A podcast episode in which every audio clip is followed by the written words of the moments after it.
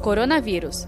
Riscos da automedicação. Além da corrida para contra-remédio que está sendo testado ainda, que não Sim. tem que ser comprado em farmácia. E que a gente pede para as pessoas que pegaram esse remédio, compraram na farmácia sem necessidade, leva, leva a notinha, troca. Tem muita gente precisando né, da hidroxicloroquina. Precisamos que vocês devolvam essa medicação, porque não vai ser útil na sua casa. Você tem, tem o risco de se contaminar, é, de se intoxicar, digo, desculpe.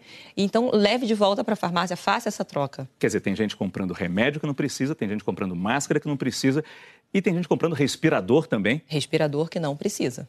A gente tem ouvido áudios e assim, se entrar hoje em aqueles sites de venda, de leilão, você além de ter álcool gel a preços abusivos e muitas vezes álcool gel que não são que é fiscalizados pela vigilância sanitária, que são Feito misturas que são feitas em casa, que pode te dar outros problemas de saúde, além do álcool gel, além das máscaras, e às vezes máscaras que também não são adequadas, são máscaras que são, enfim, tem respirador. mercado, tem o respirador. Então, as pessoas têm comprado, falado de comprar respirador como se fosse uma brincadeira. E é assim, eu levo, deixo guardado, quando eu for para o hospital, se eu precisar, eu levo. Então, isso é tão surreal, né? A gente tem que ter não pode cair em golpe. E, e também entre nós, estamos comprando uma coisa que a gente mal conhece. Quer dizer, se eu comprar um respirador, eu vou ganhar uma, uma bomba de encher pneu.